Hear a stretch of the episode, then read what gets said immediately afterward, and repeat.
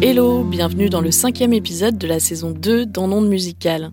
Aujourd'hui, on est au début d'un projet artistique créé par Agathe.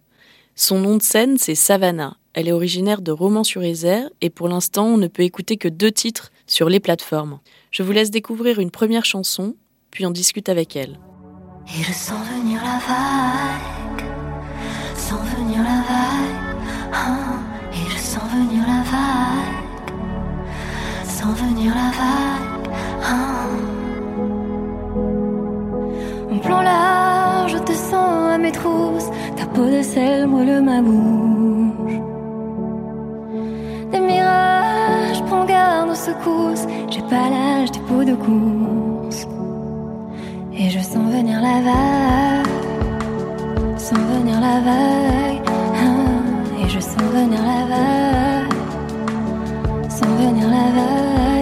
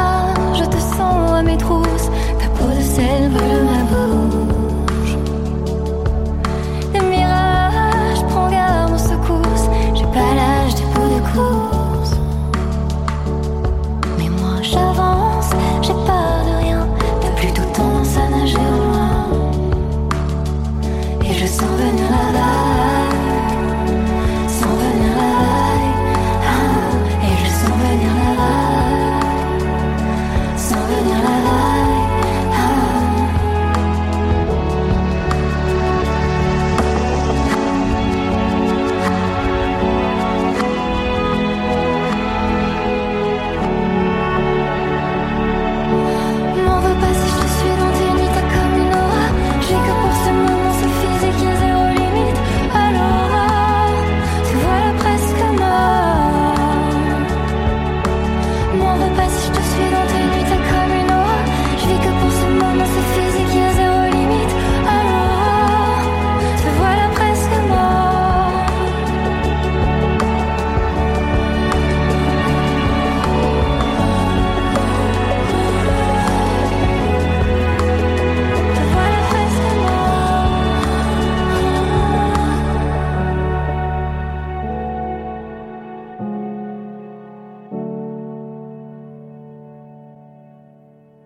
Salut Agathe, comment vas-tu? Bonjour, très bien, très bien. Alors, euh, moi, je t'ai découvert il y a pas très longtemps euh, parce que tu faisais la première partie de Chien Noir au Café de la Danse. Mhm. Et, euh, et du coup, je suis contente aujourd'hui qu'on se rencontre et de découvrir un peu ton univers musical. Et je voulais savoir, ta rencontre avec la musique, même petite, plus jeune, c'est quand? Ça commence comment? Alors, c'est une longue histoire. Tu veux On a le temps, on a le temps. Ouais, donc on va, on- si on a le temps, je peux, je peux remonter un petit peu en arrière. Ma rencontre avec la musique, ça a commencé quand j'avais 5 ans, au conservatoire de Romans, donc de Romans-sur-Isère, où euh, j'ai démarré euh, une formation en, en piano classique. En parallèle, euh, j'ai fait aussi, j'étais dans une chorale de chant avec euh, tout le parcours un peu classique du conservatoire, avec euh, beaucoup de solfège. euh, Il y avait aussi des concours que je passais régulièrement, des stages. Et, c'était vraiment, je pense, les, les, tout premiers moments où j'ai abordé la musique et où j'ai commencé vraiment à être, à être dedans à fond. Quoi. Enfin, c'est à partir Ok. de ce moment-là. Donc là, c'était plutôt euh, de la mu- bah tu jouais euh, du piano, c'était plutôt de la musique classique. C'est quoi euh, un peu tes influences musicales? Est-ce que tu as écouté des choses et c'est ça qui t'a fait envie d'en faire après plus de la Mhm. pop maintenant En fait, je pense que déjà les ce qui m'a ce qui m'a amené à ce que je fais aujourd'hui, c'est que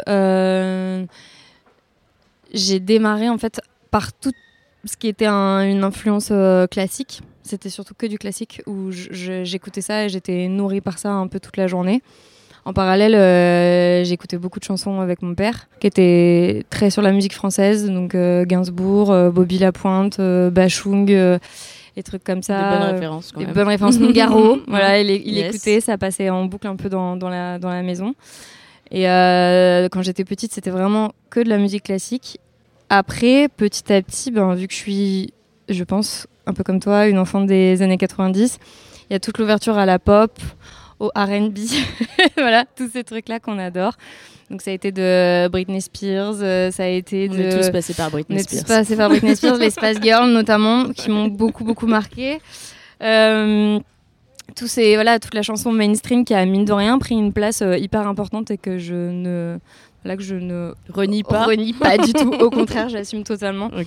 Pour après petit à petit à, à l'adolescence passer sur des choses euh, plus euh, The XX, London Grammar. euh, Imogen Heap, Florence and the Machine, The Doors, voilà, toutes, toutes ces choses-là un peu qui ont Donc euh, pas mal de groupes anglophones. Ouais, beaucoup de groupes anglophones, ouais. Ok. Totalement, totalement. Et, euh, et du coup, toi, tu t'écris en français Oui. et euh, tu chantes en français. Et donc, la naissance de, de Savannah, c'est c'est quand? Alors, la naissance de Savannah. Je rigole, mais euh, tu sais pourquoi? la naissance de Savannah, c'était pendant le Covid, un projet Covid. Ça s'est fait parce que j'avais rencontré donc euh, H. Burns, aka Renaud Brusselin, sur un tournage où je jouais en tant que comédienne. On s'est rencontrés là, on a beaucoup discuté et euh, on a commencé à parler un peu de musique. Je lui ai raconté un peu mon parcours euh, très classique, donc euh, de conservatoire, voilà, tout, tout, tout, tout- ce que j'avais fait pendant ces années-là. Et, et le fait que, mine de rien, la musique, c'était un peu échappé de ma vie pendant quelques temps, parce que j'étais plus concentrée sur l'acting et aussi beaucoup de danse, parce que j'ai fait énormément de danse, donc j'étais plutôt concentrée là-dessus. Et euh, c'est donc Ash Burns qui m'a dit tu devrais essayer de commencer à faire des petites choses au piano. Donc j'ai commencé à faire deux trois accords et puis on s'est dit bah vas-y on essaye de faire des, des chansons ensemble. On a commencé à en faire une, deux. Au début c'était vraiment pour rigoler et on a commencé à les envoyer à son manager. Il a trouvé ça cool et donc euh, ça a été un peu l'impulsion de départ. Et ces Voilà. chansons-là, on peut les écouter ou c'est euh, Euh, des trucs que vous avez fait euh, un peu pour vous euh, en, en underground? C'est ça. on voulait les cacher? Non, euh, c'est des chansons qu'on a enregistrées au studio CBE à. Paris. Je sais pas si tu connais, mais euh, c'est un studio qui est resté dans son jus euh, où tous les chanteurs, chanteuses des années euh, 60 sont, passés par là. Donc, tu as plein de photos de Johnny, Hallyday Jeune, de Françoise Hardy, enfin, vraiment tous les chanteurs des yéyés. Et c'est resté dans son jus. On a enregistré là-bas parce que le son est trop bien. Et euh, il y a encore tout, comme si vraiment euh, il avait été euh, figé dans le temps, quoi. C'est- trop bien. Trop Donc chouette. on a enregistré quatre, euh, quatre chansons là-bas, dont Mérida, qui est sur internet avec le clip. Euh, La Vague, en duo avec Morgan Imbo, qui est euh, mon ami également. Et euh, Ville Noire, qui n'est pas présente encore, et deux autres que- qui ne sont pas présentes encore. Là, on va, on va faire euh, des avant-premières euh, de titres parce que sur Spotify actuellement, euh, on, peut, on peut écouter deux titres. Oui. Donc, euh, ah oui, c'est voilà. vrai. Donc, oui, euh, vrai, Donc, du coup, on va, on va découvrir, on découvrir d'autres. Donc, c'est chouette. Là, on va écouter Mérida, justement. Et je, pour ceux qui n'ont pas écouté ce titre, je vous conseille d'aller voir le clip, qui est presque un court métrage. Et on en parle juste après. Tu voulais voir en contrebas. Maintenant qu'on y est, on fait quoi? C'est pas l'envie qui manque. T'entends ce silence qui monte. Y a des images insolentes. C'est pas l'envie qui manque. Devant toi, Mérida,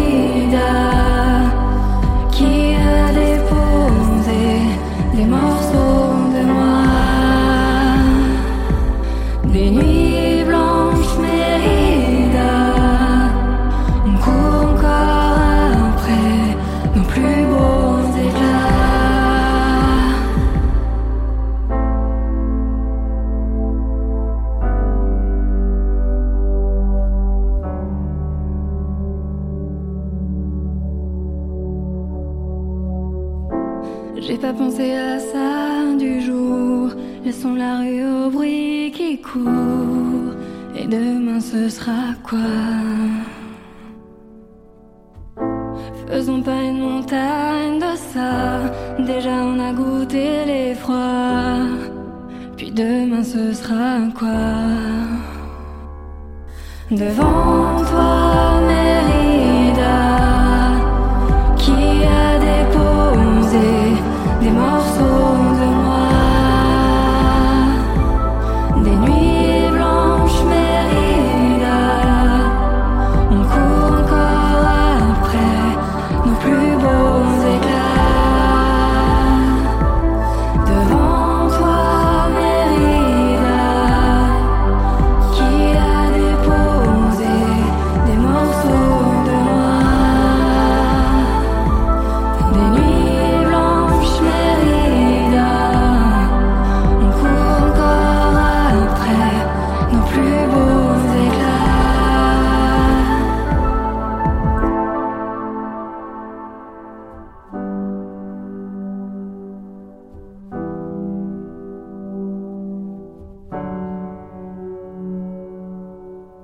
d'écouter euh, Mérida de Savannah. Et euh, donc je suis avec euh, Agathe à l'origine du projet musical Savannah. Et donc si vous regardez le clip de Mérida, vous verrez un, un univers vraiment particulier. Est-ce que tu peux nous parler de, de, de ce clip-là et justement du lien que tu as avec le cinéma? Tu as l'air d'avoir pas mal d'influences liées à ça. Euh, oui, je peux, te parler de ce clip qui euh, a été euh, initié avec donc ma co-réalisatrice Isabelle Morel, avec qui j'ai l'habitude de travailler. En fait, j'ai fait toute la direction artistique. Donc, avec Isabelle, la manière qu'on a de travailler sur les clips, c'est qu'en gros, j'écris les scénarios, je donne tout, tout l'univers que j'ai envie de créer. Et, euh, et vraiment, toute la partie artistique, c'est moi qui vais, qui, qui le faire. Sur les, mes premiers clips, euh, j'ai pensé à. Je pensais déjà un peu en termes de plan, mais c'était quand même Isabelle euh, qui avait plus ce rôle-là. Et aussi toute la partie technique. Et petit à petit, j'ai vraiment voulu faire partie intégrante du processus de création en pensant carrément tous les plans des clips. Quoi. Et ce clip-là, on l'a fait un peu à l'arrache, j'ai envie de dire oui et non, parce que. On avait la chance d'emprunter du matériel de très très haute qualité euh, pour lequel euh, on aurait dû débourser peut-être 50 000 euros euh, pour avoir affaire à tous ces optiques et à toutes ces caméras et avoir le rendu que, que, tu as pu voir. Et en fait, on a, on a fait ça avec quasiment que dalle. quoi. On était aussi que des filles sur ce, sur ce, sur ce Chouette. tournage.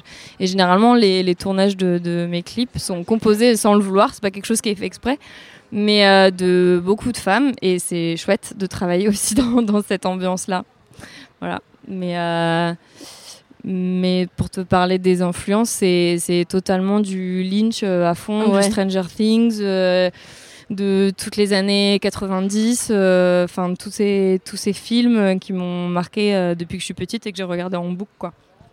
Mais en tout cas la ligne directrice oui c'était quelque chose d'assez sombre et vénéneux euh, comme les films de Lynch Parce Voilà. que je lisais que tu aimais le compositeur de oui euh, Angelo, Angelo Badalamenti. Euh, merci de le dire à ma place. je t'en prie.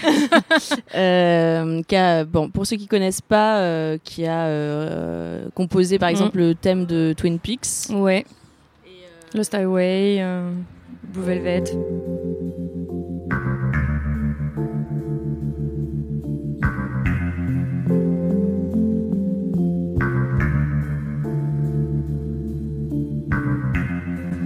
Et, du- et du coup, ça- on, on a, euh, on a un peu ce, ce, ce genre de choses, bah, toutes les images de David Lynch que tu, qu'on peut connaître euh, dans ce clip-là. C'est, c'est marrant. T'as, as vraiment euh, dans les couleurs, dans les Ouais, euh, ouais. trucs un peu absurdes. Mm. Ce lit, à, ce lit de fleurs là, moi Ah oui. j'adore.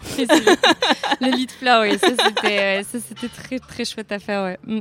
Ça c'était aussi inspiré de Virgin euh, Suicide. euh, Enfin, c'est, c'est en fait toutes les toutes les, id- les idées de plans, on les chope dans des films euh, qui ont déjà été faits ou on s'en inspire du moins parce qu'on peut pas faire exactement pareil et surtout on ne veut pas faire pareil. Et aussi bizarrement sur euh, Pinterest, on arrive à trouver beaucoup beaucoup d'idées euh, et de choses inspirantes pour les moodboards et ça c'est, trop cool. Ok. Donc pour ceux qui l'ont pas vu, euh, je vous conseille d'aller voir euh, le clip de Mérida et d'ailleurs les clips euh, de, de Savannah qui sont très chouettes.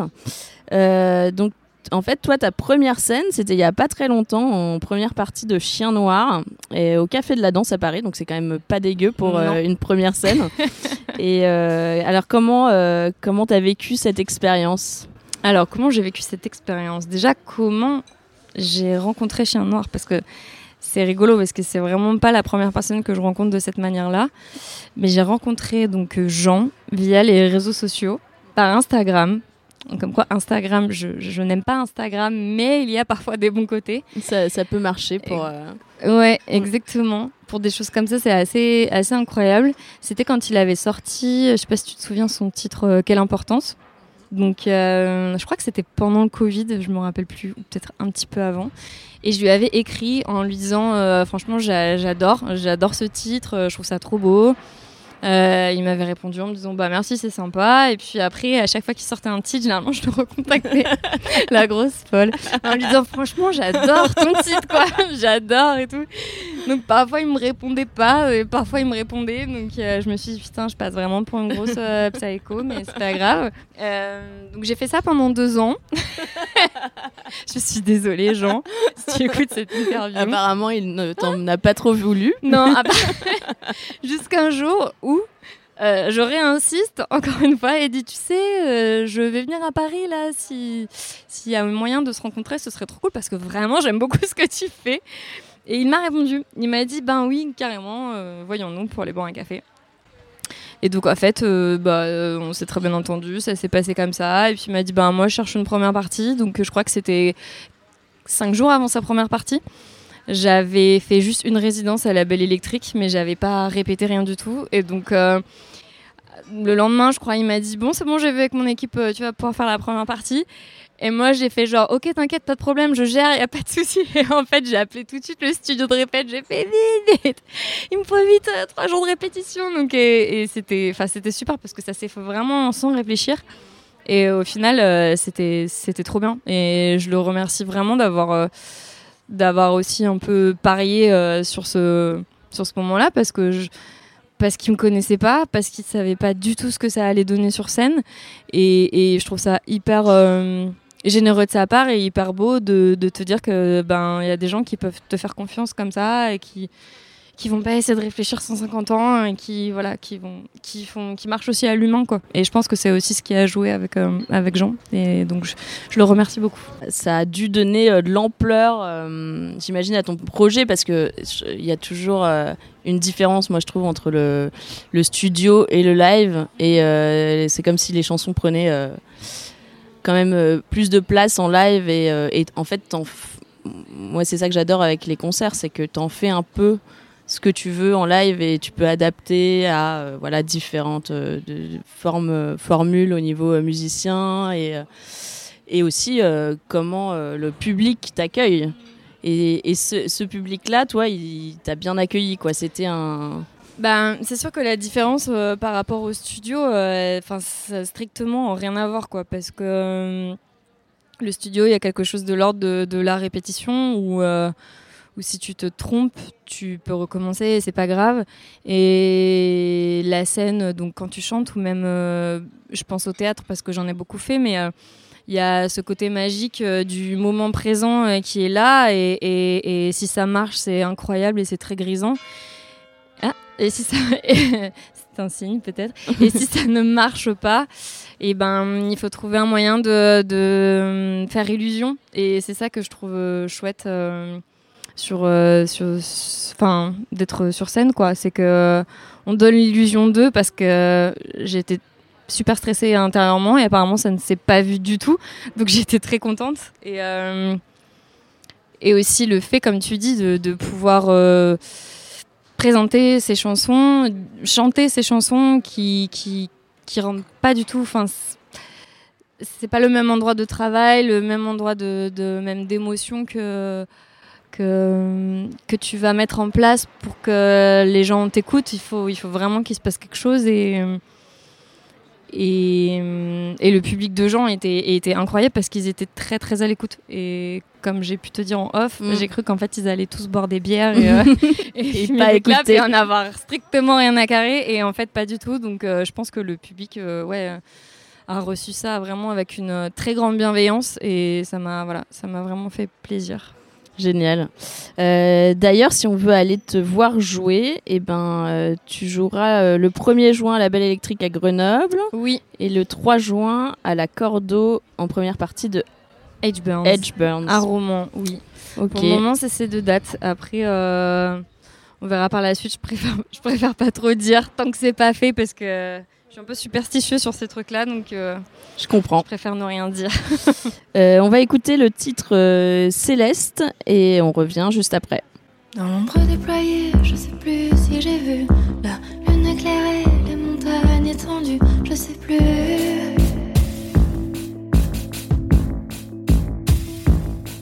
C'est entre toi et moi que des murs se dressent, mais j'ai trouvé l'endroit, les îles célestes,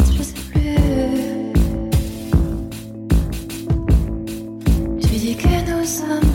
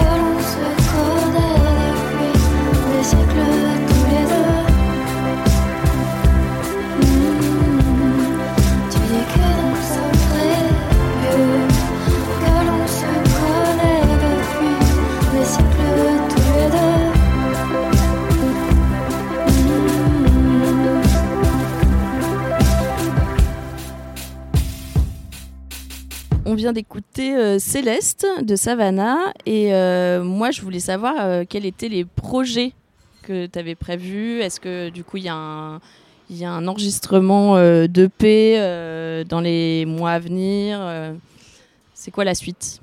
La suite, c'est donc la sortie d'un single, je pense, dans deux mois et demi, si tout se passe bien. Ensuite, avec un clip. Euh, ensuite, ce sera certainement un deuxième single, euh, certainement après l'été.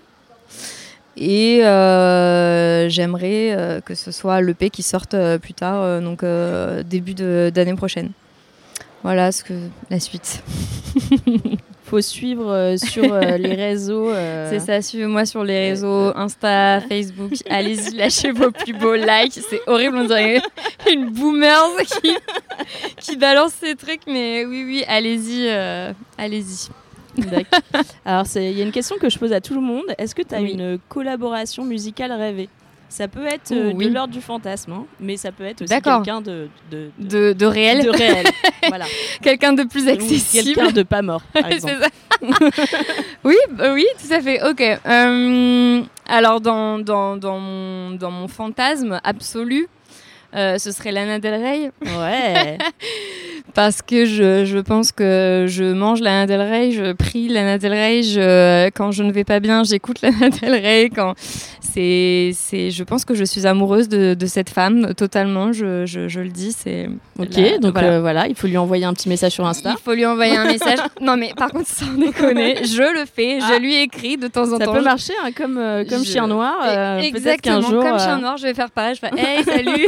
J'ai ça vraiment bien aimé ton dernier album. J'ai vraiment beaucoup aimé, je trouve très intéressant. Est-ce que tu voudrais collaborer avec moi C'est un rêve, je pense que ça n'arrivera jamais, mais euh, par contre, j'ai euh, l'idée d'un documentaire que je souhaiterais faire sur, euh, sur, cette, euh, sur cette belle personne que je vais probablement commencer à engager en septembre dans une formation en, en Ardèche pour euh, écrire un documentaire et j'aimerais beaucoup faire un documentaire sur sa vie. Donc c'est un gros projet, mais, mais ça, ça me semble déjà un petit peu plus accessible.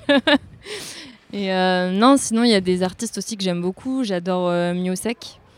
Euh, j'aime beaucoup ses textes. euh, Peut-être un peu plus oui, un peu plus accessible. accessible. accessible. J'aime beaucoup aussi Dominica. Pareil, je, je trouve ses textes fantastiques et j'aime beaucoup sa musique. C'est quelqu'un avec qui j'aimerais potentiellement travailler. Après, en, pour te dire la vérité, en chanteuse française, j'en écoute pas trop. C'est pas non pas que que j'aime pas ce qui ce qui se fait, mais j'écoute beaucoup beaucoup de, de chanteuses euh, anglophones. C'est c'est, enfin, je sais pas si c'est dans leur manière d'écrire ou euh, leur composition, les, les- tous les sons qu'elles proposent, mais moi c'est ça qui me parle en premier lieu, quoi. Et Donc, toi, euh, écrire en anglais, c'est pas un truc. euh, non, non. Alors non, je ne pourrais jamais écrire en anglais. C'est ça qui est assez paradoxal, c'est que j'a- j'adore toutes les chanteuses anglophones, mais je parle anglais euh, vraiment très très mal. Donc je ne peux pas écrire anglais. Je pourrais écrire espagnol, en espagnol, mais pas en anglais. Malheureusement non. Non, mais c'est marrant parce que des fois, t'as l'inverse. Je sais que il y avait euh, la la chanteuse de Off Models qui me disait. euh, ben, on a essayé d'écrire en français, mais euh, ça marchait pas, quoi. Bah ça, ça, ça, ça marchait pas, et du coup, euh, tous leurs albums sont en anglais. Mais, je pense euh, aussi que hum, ça, je l'entends parce que c'est le français. euh, Enfin, quand je me confronte à l'écriture, c'est hyper dur parce que c'est, comme disait euh, Gainsbourg, c'est une langue très gutturale. Donc pour la faire sonner et que ce soit joli, sans partir dans quelque chose de, de trop kitsch ou de- qui ou même qui, qui soit assez fleuve en fait dans, dans, dans le rythme ou dans les phrasés. L'anglais c'est très facile. J'ai l'impression que tu peux raconter euh, n'importe quoi. Tu peux dire euh, je suis allée manger un sandwich euh, et je suis revenue avec un café. Enfin voilà, c'est c'est déjà beau. Alors Ouais. que le français pas du tout. Donc c'est pour ça que dans l'écriture de du français, il faut vraiment essayer d'arriver à faire sonner les mots. Et je trouve ça hyper compliqué, mais en même temps, moi, c'est ce qui m'intéresse à fond dans, dans l'écriture, quoi. Et je passe beaucoup, beaucoup, beaucoup de temps à essayer de me dire, ok, là, ça sonne bien, ou voilà. Ok, bah on- en tout cas, on te souhaite de, euh, que ça fonctionne pour les mois à venir et que euh. Savannah euh, prenne de l'ampleur et que et qu'on puisse écouter d'autres titres dans les mois à venir. Ouais. Je rappelle que tu joues le 1er juin à la Belle Mhm. Électrique à Grenoble et le 3 juin à la Cordo à Romans-sur-Isère Oui. en première partie de Edge Burns. Oui. Et, et puis, ben merci. Eh bien, merci à toi, Laurie.